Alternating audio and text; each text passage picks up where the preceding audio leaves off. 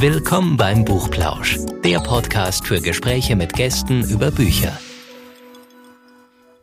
Hallo und herzlich willkommen zum Buchplausch. Hallo Anne. Hallo Anja. Hallöchen. Wir sind so voll im Buchfieber offensichtlich. Also, ähm, weil sind wir eigentlich ja immer, ist ja klar. Wir lesen beide viel und ihr hoffentlich auch. Und ähm, wir sprechen aber heute, deswegen ein ganz reines, klassisches Buchthema, mit einem äh, Gründer eines Verlages. Und ähm, weil der Verlag so ein ungewöhnliches Thema hat, so einen ungewöhnlichen Schwerpunkt, ähm, haben wir gesagt, äh, wir müssen uns unbedingt mit Peter Trier unterhalten. Hallo, Peter Trier. Hallo. Hallo. Wir freuen uns sehr, dass Sie bei uns zu Gast sind. Sie sind Gründer ähm, des Verlages Litradukt. Und ähm, das Besondere ist, ähm, dass dieser Verlag, den Sie gegründet haben, den Schwerpunkt auf äh, Literatur aus über Karibik beziehungsweise Haiti haben. Ist es so, kann man das schon eingrenzen, oder? Ja, wir veröffentlichen Autoren aus der frankophonen Karibik und dabei liegt tatsächlich ein Schwerpunkt auf Haiti. Ähm, wir haben allerdings auch Autoren äh, zum Beispiel aus äh, Martinique und Guadeloupe im Programm.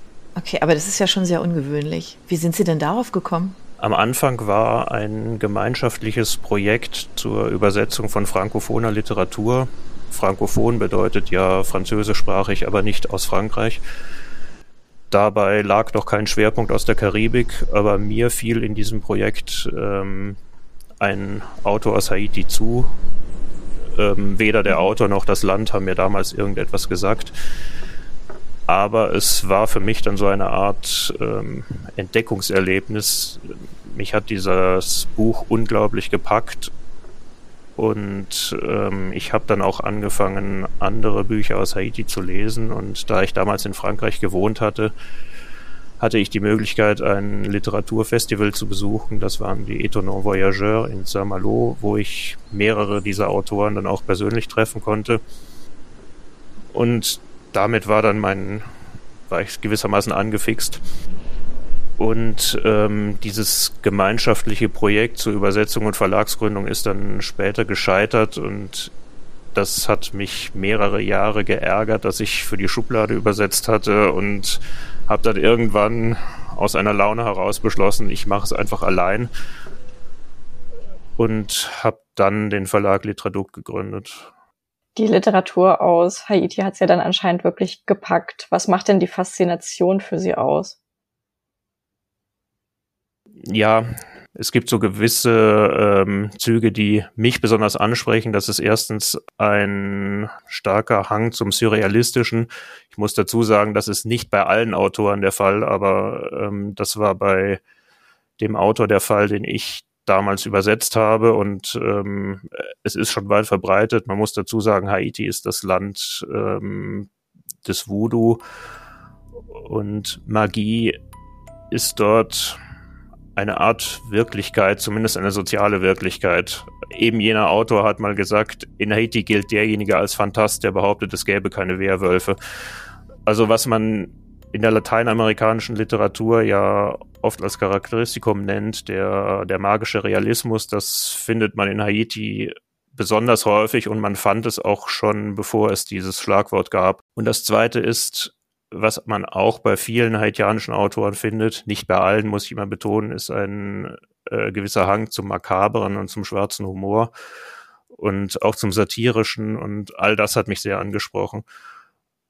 Und obendrein hat mich natürlich die Möglichkeit gereizt, eine für den deutschen Leser weithin unbekannte Kultur zu erschließen.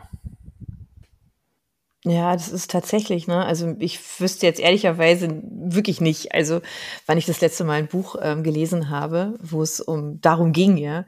Aber ähm, wie werden Sie denn aufmerksam auf Autoren aus dieser Region? Das erste war eben Zufall, dass mir im Rahmen dieses Projektes äh, ein mhm. haitianischer Autor zugefallen ist und dann habe ich mich eben informiert, welche Autoren es gerade so gibt. Ich habe ja einige von ihnen dann auch auf dem Festival getroffen. Und inzwischen sind es auch oft ähm, Empfehlungen von äh, Lesern oder von, oder von anderen Autoren. Und waren Sie inzwischen auch schon mal selbst dort? Nein, zu meiner Schande muss ich gestehen, ich war noch nie dort. Die Gelegenheit hat sich noch nicht geboten. Ist ja auch ein weiter Weg, ja. Das ist ja schon sehr abgelegen, ja. Also gehen Sie jetzt persönlich dann auf äh, Autoren zu, die Sie da treffen, wo Sie sagen, also die Sie ausfindig machen und ähm, die Sie da anfragen und, und wie, wie kommen Sie mit denen so in, ins Tun, in die Arbeit? Ja, das war damals etwas, was mich sehr erstaunt und äh, geradezu gerührt hat, dass ich bei Autoren, die mir gefielen, angefragt habe, ob ich nicht ihre Bücher übersetzen dürfte. Ähm, und ich musste dann ja auch bei den Verlagen um die Rechte anfragen und ich habe sie ohne mhm. weiteres bekommen, obwohl ich ein völliger Nobody war. Und damit war dann auch eine Art Point of No Return erreicht. Ich habe mir gesagt, jetzt hat man mir ähm, das Vertrauen geschenkt, jetzt muss ich es auch durchziehen und ja, generell ist es so, ich frage halt um die Rechte an und das ist dann Verhandlungssache, ob man sie bekommt. Gelegentlich, es kommt natürlich vor, dass ich nicht zum Zug komme, weil teilweise auch andere Verlage interessiert sind und attraktivere Angebote vorlegen können. Aber in der Regel, man muss natürlich sagen, dass haitianische Autoren ein, ein Nischensegment sind und dass man da jetzt ähm, nicht die ganz großen Summen bieten muss, um die Übersetzungsrechte zu erhalten. Aber haben Sie trotzdem gemerkt, dass das Interesse jetzt über die Jahre hinweg schon gewachsen ist bei anderen Verlagen, auch weil Sie gesagt haben, Sie werden manchmal überboten? Vielleicht war das am Anfang noch nicht so? Äh, das Interesse war auch früher schon vorhanden. Also man kann nicht sagen, dass wir die Ersten sind, die haitianische Autoren übersetzt haben. Zum Beispiel sind bereits äh, zu DDR-Zeiten im Aufbauverlag äh, mehrere Übersetzungen haitianischer Autoren erschienen, in sehr großen Auflagen sogar. Und es hat auch vor mir, äh, vor Litradukt, andere gegeben, die Autoren aus Haiti übersetzt haben. Wir sind halt die einzigen, die wirklich diesen Schwerpunkt haben. Aber es hat äh, eine gewisse Zunahme des Interesses gegeben. Ob das jetzt unbedingt unser Verdienst ist, weiß ich nicht. Es gibt da ein Vor- und Nach 2010. Das war ja das Erdbeben im Januar 2010 für Haiti eine absolute Katastrophe. Die hat aber zu einer Zunahme des Interesses für das Land allgemein geführt und damit auch für seine Literatur. Also jetzt äh, meinen Sie auch von Seiten der Leser ein gesteigertes Interesse? Ja, das habe ich ganz deutlich gemerkt. Das besonders Tragische war daran, dass einer der Autoren von Litradukt bei dem Erdbeben umgekommen ist und er war, glaube ich, praktisch der einzige prominente Schriftsteller, der dem Erdbeben zum Opfer gefallen ist. Das heißt, er hat dann das große Interesse an seinen Büchern nicht mehr erlebt.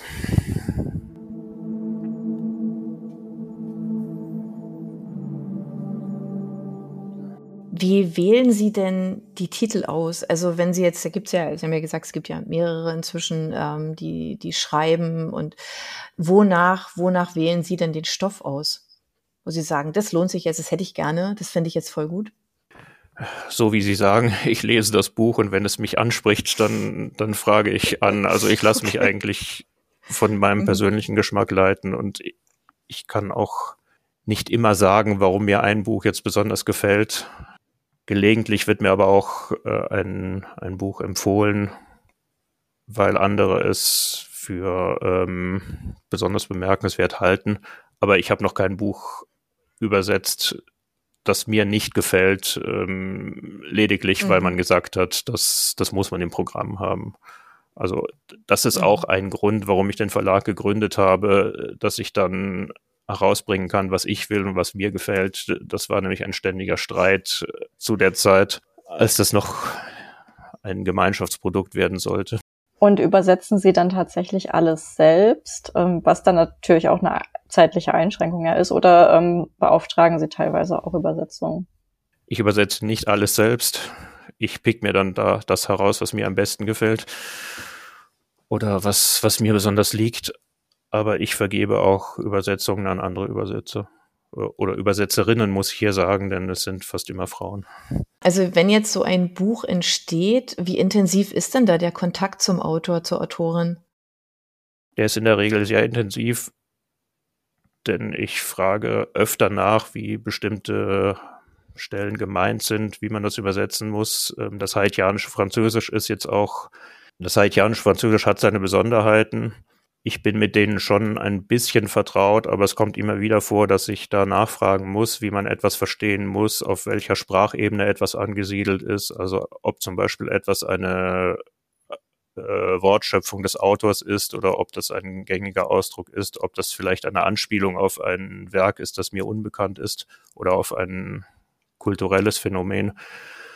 Und oft enthalten die Werke auch Einsprengsel des Kreolischen, das ja die die eigentliche Sprache Haitis ist, das heißt die Sprache, die alle Haitianer sprechen.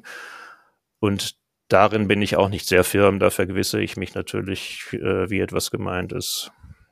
Mir hat mal eine Autorin gesagt, dass sie noch nie so viele Fragen von einem Übersetzer bekommen hat wie, wie von uns. Äh, das war damals nicht ich persönlich, aber ich habe die Übersetzerin angehalten, im Zweifel immer nachzufragen. Und das habe ich eigentlich als Kompliment aufgefasst, denn es zeigt ja, dass wir sorgfältig arbeiten. Mhm. Wenn wir da mal auf die andere Seite kurz gehen, also auf die Seite der, der Leser, wie interagieren Sie denn mit denen? Also, keine Ahnung, wie, welche Rolle spielen denn für Sie so soziale Medien oder so digitale Plattformen wie jetzt Ihre Website oder so? Also ohne Website geht es natürlich nicht. Ich selbst bin in sozialen Medien unbewandert und nicht besonders geschickt. Ähm, wir arbeiten aber Gott sei Dank mit einer fähigen PR-Agentur zusammen, die auch die sozialen Medien bespielt, aber das überlasse ich lieber Profis. Ich mhm. selbst mhm. bin darin nicht gut. Der Verlag hat zwar einen Facebook-Account, aber der ist sicher nicht sehr professionell gemanagt. Aber wenn da jetzt die, also Leser auf Sie zukommen, also ich könnte mir vorstellen, dass es da ja schon ähm, so einen Austausch gibt. Also ähm, vor allem, weil das ja jetzt nicht so, so, so ganz, ja, ganz gewöhnliche Bücher sind, sondern die sind ja so außergewöhnlich, auch vom, vom Grundthema her. Ähm, könnte ich mir vorstellen, dass Leser schon den Austausch suchen, oder? Ja, allerdings vor allem bei Veranstaltungen. Wir veranstalten so oft wie möglich Lesungen hm. mit unseren Autoren. Wahrscheinlich wird zum Beispiel okay. Yannick Lars im Juni in Tübingen lesen und es wird im äh, Ende September, Anfang Oktober ein paar Lesungen von Gary Victor geben und im Frühjahr einige Lesungen unserer Autorin Kathleen Mars in der Schweiz. Das wird alles, wenn die Termine feststehen, auf der Website angekündigt. Bei diesen Lesungen also kommt es natürlich zum Austausch mit den Lesern und äh, also das Feedback stammt wesentlich von dort. Ich bekomme aber gelegentlich auch E-Mails. Äh, manchmal werde ich auch auf Druckfehler aufmerksam gemacht. Ähm, oder auf okay. tatsächliche oder vermeintliche Übersetzungsfehler, auch das kommt vor. Aber ich bin für solche Hinweise natürlich dankbar, auch wenn ich mich im ersten Moment vielleicht ärgere. Aber weil Sie jetzt gerade Lesungen angesprochen haben, für die Autoren ist das ja auch nicht der nächste Weg wahrscheinlich. Ähm, wie wird das denn finanziert? Müssen die das wirklich selber tragen oder gibt es da auch irgendwelche äh, politischen Fonds vielleicht, die da mit unterstützen? Äh, es gibt Hilfen, die man bekommen kann von, von verschiedener Seite. Zum Beispiel haben die Institut Français schon öfter Lesungen unterstützt und wenn ein Autor zum Beispiel in Kanada ansässig ist, also in der Provinz Quebec, wie, wie viele Exil-Haitianer, dann sind von deren Seite oft auch ähm, Subventionen zu bekommen. Ansonsten nutzen wir immer aus, wenn ein Autor sich bereits in Europa befindet, äh, zum Beispiel weil er mhm. auf der Buchmesse von Paris ist. Es wäre zu teuer, wenn wir einen Flug aus Haiti bezahlen müssten. Also wir nutzen aus, wenn er bereits in Europa ist. Einige äh, leben mhm. auch in Frankreich. Ist denn da, Sie haben es gerade gesagt, äh, wenn äh, diejenigen auf der Buchmesse in Paris sind, ist denn da Paris für Sie wichtiger als äh, Frankfurt beispielsweise? Nein, weil wir natürlich Bücher in deutscher Sprache anbieten, zwar übersetzte, aber sie, sie zielen ja auf das deutschsprachige Lesepublikum. Deswegen für uns sind schon die deutschen Buchmessen wichtiger. Mhm. Sind Sie jetzt in Leipzig auch vertreten? Äh, nein, wir waren auf der letzten Frankfurter Buchmesse im Oktober 2023 auf einem Gemeinschaftsstand, der von der Kurt-Wolf-Stiftung mhm. organisiert wurde. Und ich hoffe, wir hoffen eigentlich, dass das dieses Jahr wieder zustande kommt. Ja, das, den Hinweis müssen wir einfach bringen, ähm, damit unsere Zuhörer halt einfach auch eine Chance haben, sie da vielleicht auch zu treffen. Es sind ja alles ähm, Buchliebhaber, die vielleicht auch nach Frankfurt gehen oder eben nach Leipzig, genau. Ähm, wenn Sie jetzt an Ihr Programm ähm, denken, welches Buch würden Sie denn so als Ihren größten Erfolg betrachten und warum? Das ist jetzt schwer zu sagen, weil sie mir alle am Herzen liegen. Aber zumindest, zumindest die, äh, die größten kommerziellen Erfolge waren die Krimis von Gary Victor. Gary Victor war übrigens auch der erste Autor, den ich übersetzt habe und durch den ich die haitianische Literatur über entdeckt habe. Und der ist im deutschsprachigen Raum vor allem durch seine Kriminalromane bekannt geworden, die mehrfach auf der Krimi-Bestenliste vertreten waren. Und die sind also vom, von den Buchverkäufen und von der Bekanntheit sicher der größte Erfolg des Verlags. Gibt es da auch Hörbücher? Nein, aber es ist geplant, einen Versuch mit einem Hörbuch zu machen. Es gibt ein anderes Hörbuch. Es gibt tatsächlich schon ein Hörbuch, das hatte ich vergessen. Das hat den Titel Der Blutchor. Das ist eine Sammlung kurzer Erzählungen, ebenfalls von Gary Victor. Das wurde 2010 von der Organisation CARE als Benefizprojekt nach dem Erdbeben erstellt. Da haben recht bekannte Schauspieler äh, Geschichten von Gary Victor eingelesen. Das ist auch, glaube ich, noch zu haben. Spannend. Können Sie vielleicht die Krimi-Reihe auch mal kurz vorstellen? Also klar, Krimi, es wird ermittelt, aber ähm, einfach ein bisschen über den Ermittler erzählen. Ja, die Hauptfigur ist der Inspektor Dieus Valois Azemar aus Port-au-Prince. Ähm, sein Name bedeutet Gott sei gelobt. Das ist, äh, darin liegt eine gewisse Ironie. Er ist Alkoholiker, weil er an den Verhältnissen in seinem Land verzweifelt, insbesondere an der Korruption in der haitianischen Polizei. Er verweigert sich dieser Korruption, weshalb er auch keine große Karriere macht.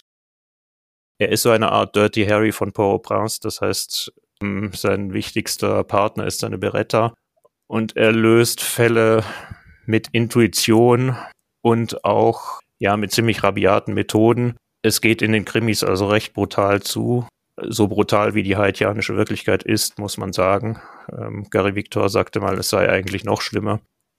In diesen Krimis gilt zum Beispiel das, was ich vorhin gesagt habe, dass Magie dort eine soziale Wirklichkeit ist. Das heißt, magische Elemente sind ein völlig normales Element der Krimi-Handlung. Und wenn man sich erst einmal darauf einlässt, ist die Handlung auch völlig logisch.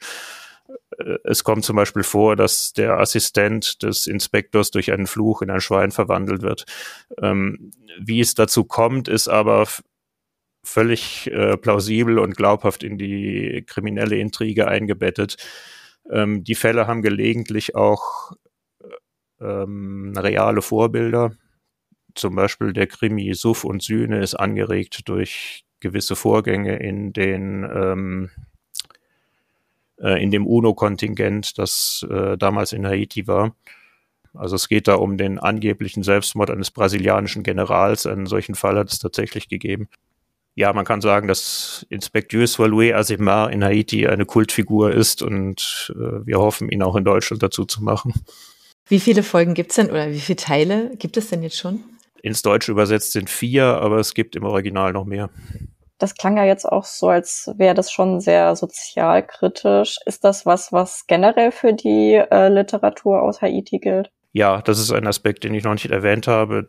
Der gilt sowohl für diese Krimis als auch für die anderen Bücher. Ich glaube, es ist kaum möglich, äh, zu schreiben, ohne sozialkritisch zu sein. Und in, in Haiti geht, gilt das natürlich in besonderem Maße.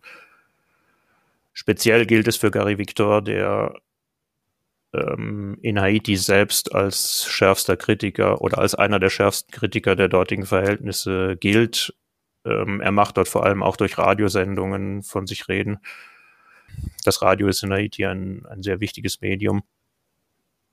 Das hat auch dazu geführt, dass er zum Beispiel aus seinem Stadtviertel ausziehen musste, weil er sich ähm, zu viele Leute zum Feind gemacht hat. Ähm, also die Autoren, die da dann veröffentlichen und quasi zu kritisch werden, müssen dann auch wirklich Repressalien befürchten. Das ist leider so. Früher waren es staatliche Repressalien zur Zeit der Diktatur. Äh, heutzutage sind, äh, ist das Land weitgehend unter die Kontrolle von Banden geraten.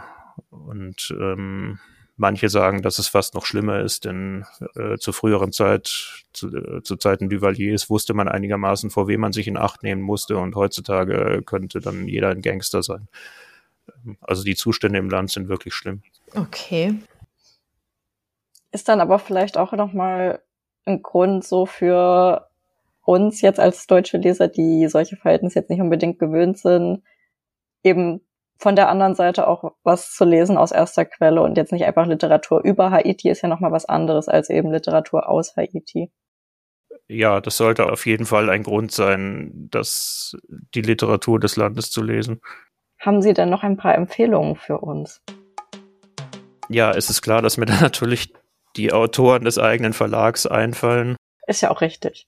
Ich finde ich auch sehr, sehr schön, weil ich glaube wirklich, dass das ähm, ganz viele von, von uns ähm, einfach so vielleicht gar nicht so per se auf der Uhr haben. Sage ich jetzt mal so ganz flapsig. Also man bekommt ja alle Bücher ganz normal überall im Buchhandel. Also insofern könnte man da schon stöbern, ja, und, und danach schauen. Deswegen äh, wäre das sehr, sehr schön, wenn Sie uns vielleicht ein paar Empfehlungen da geben können. Also ich möchte zunächst ähm, das Buch Das Lachen Haitis von Georges Anglade empfehlen. Das ist eine Sammlung von äh, sogenannten Lodions. Das sind, das ist ein typisch haitianisches Literaturgenre.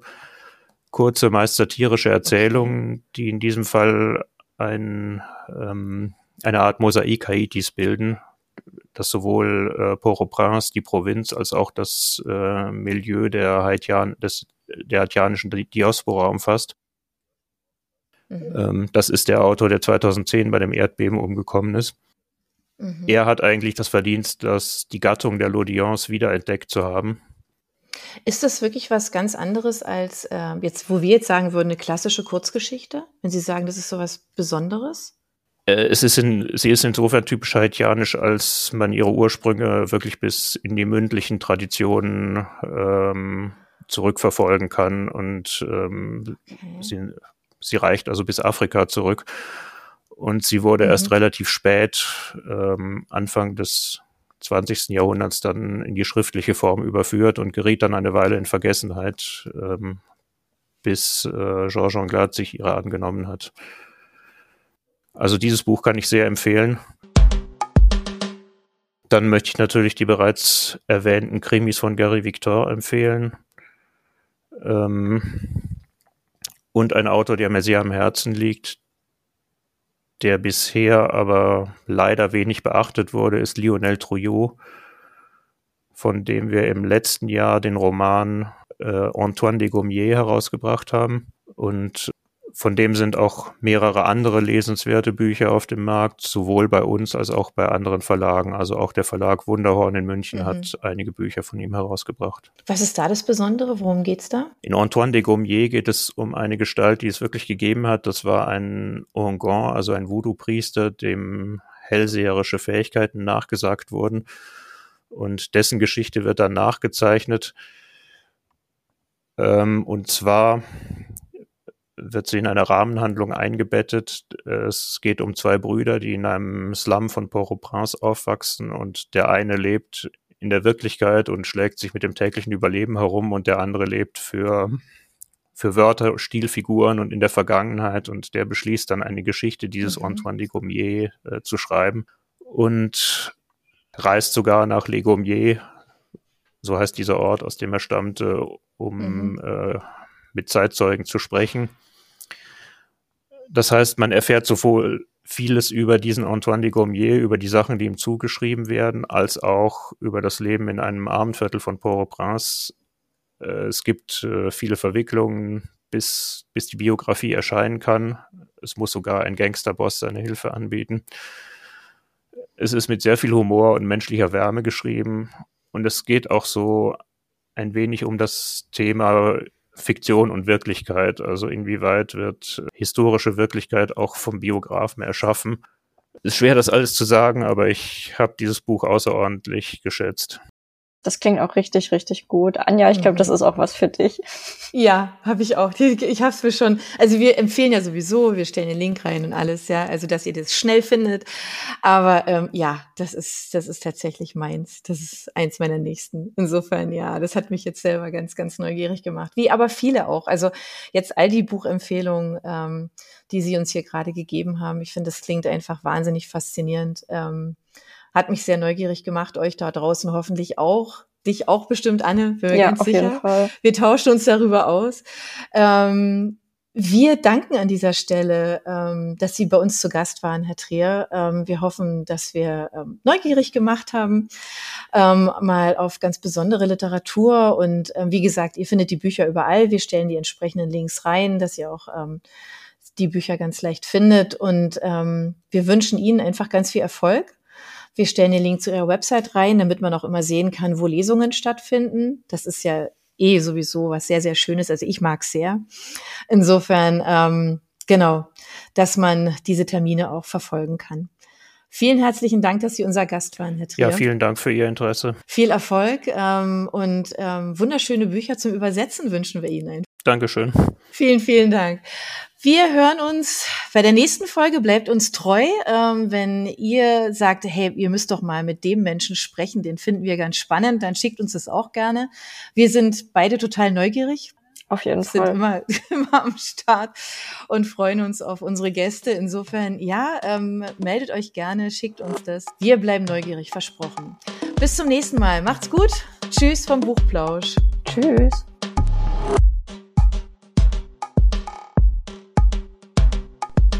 Für unsere Buchplauschhörer haben wir übrigens noch etwas ganz Tolles. Falls ihr nämlich jetzt gerade nach dem richtigen Hörbuch sucht, dann könnte Bookbeat eine gute Idee sein. Stöbert durch über 50.000 Hörbücher. Entdeckt Bestsellerlisten, die Hörbücher von DP natürlich auch, oder lasst euch ganz persönliche Empfehlungen geben. Ihr wollt das einfach mal ausprobieren? Buchplausch und Bookbeat schenken euch einen ganzen Monat Bookbeat for free. Meldet euch einfach mit dem Rabattcode Buchplausch bei Bookbeat an oder geht auf die Seite www.bookbeat.de slash Buchplausch und schon seid ihr dabei. Den Link, den haben wir auch noch einmal in die Beschreibung der Podcast-Folge eingefügt.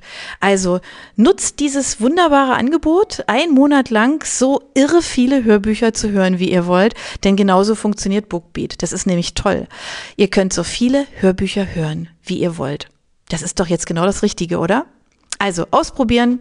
Wir freuen uns mit euch. Bis dann.